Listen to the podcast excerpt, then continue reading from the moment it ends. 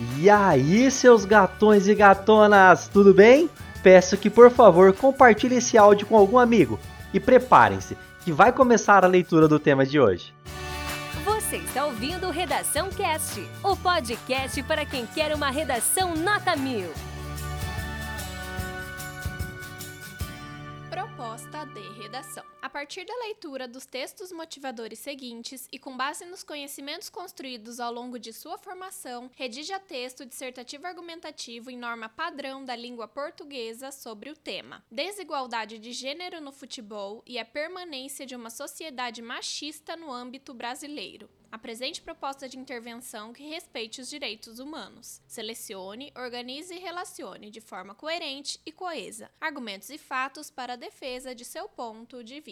Texto 1. Em junho de 2019, aconteceu mais uma edição da Copa do Mundo Feminina de Futebol. Para além dos jogos em campo, um debate que chamou a atenção foi o relacionado ao ativismo das atletas por reconhecimento igualitário no esporte, tanto por parte das federações esportivas responsáveis pelos jogos, quanto dos patrocinadores tradicionais do futebol. Apesar de o dinheiro da FIFA direcionado à Copa do Mundo Feminina ter aumentado nos últimos anos, a quantia ainda não chega nem perto do que é destinado à masculina. Enquanto as jogadoras competem pelo prêmio de 4 milhões de dólares, no ano passado a seleção masculina da França, campeã da Copa, levou para casa 38 milhões de dólares, quase 10 vezes mais do que o prêmio final oferecido para as mulheres. E não só no prêmio final que essa diferença astronômica pode ser percebida. Basta dizer que hoje, enquanto as 24 seleções femininas irão dividir os 30 milhões de dólares do investimento geral como prêmio de participação, as seleções masculinas dividiram no ano passado o valor de 400 milhões de dólares. Entre os salários, a melhor jogadora do mundo em 2018 e mais bem paga do futebol feminino, Ada Hegerberg, ganha 208 vezes menos que o jogador jogador Messi, o mais bem pago do futebol masculino. Na verdade, a situação é bem pior quando se percebe que o salário das cinco jogadoras mais bem pagas do futebol feminino somam menos do que o salário de um único jogador entre o top 10 masculino. Texto 2. O desenvolvimento do futebol feminino, assim como a inclusão das mulheres em qualquer ramo de atividade a que decidam se dedicar, é mais simples em ambientes menos desiguais, nos quais ninguém diz à mulher onde ela pode ou não estar. Daí é possível traçar um paralelo com o Brasil, dono da constrangedora 94ª posição no ranking do Fórum Econômico Mundial. Somos um país em que mulheres eram proibidas de jogar futebol até 1900 1979. Aqui, competições de base para jovens jogadoras são uma realidade recente. O próprio Campeonato Brasileiro organizado demorou a nascer. É o futebol como reflexo da sociedade desigual.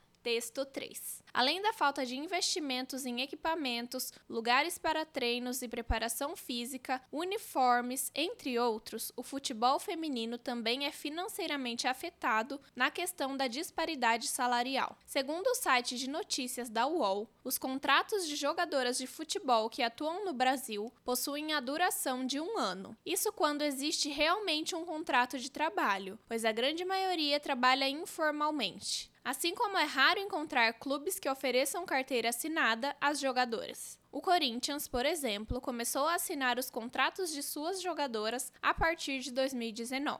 Ainda segundo a UOL, as jogadoras que atuam na primeira divisão do brasileiro ganham em média até dois salários mínimos por mês. Ainda que muitos clubes tenham investido um pouco mais no futebol praticado por mulheres, o salário não passa dos 3 mil reais valores insignificantes perto da folha salarial do futebol masculino. No São Paulo, por exemplo, o total de investimentos em 2019 chegou a menos de dois salários do jogador Daniel Alves, que equivale a um milhão e meio de reais. Texto 4. O texto 4 trata-se de uma charge. Favor verificar a proposta em PDF para melhor compreensão. Esse conteúdo é um oferecimento da Corrija-me, a plataforma preferida no ensino de redação. Saiba mais em corrijame.com.br.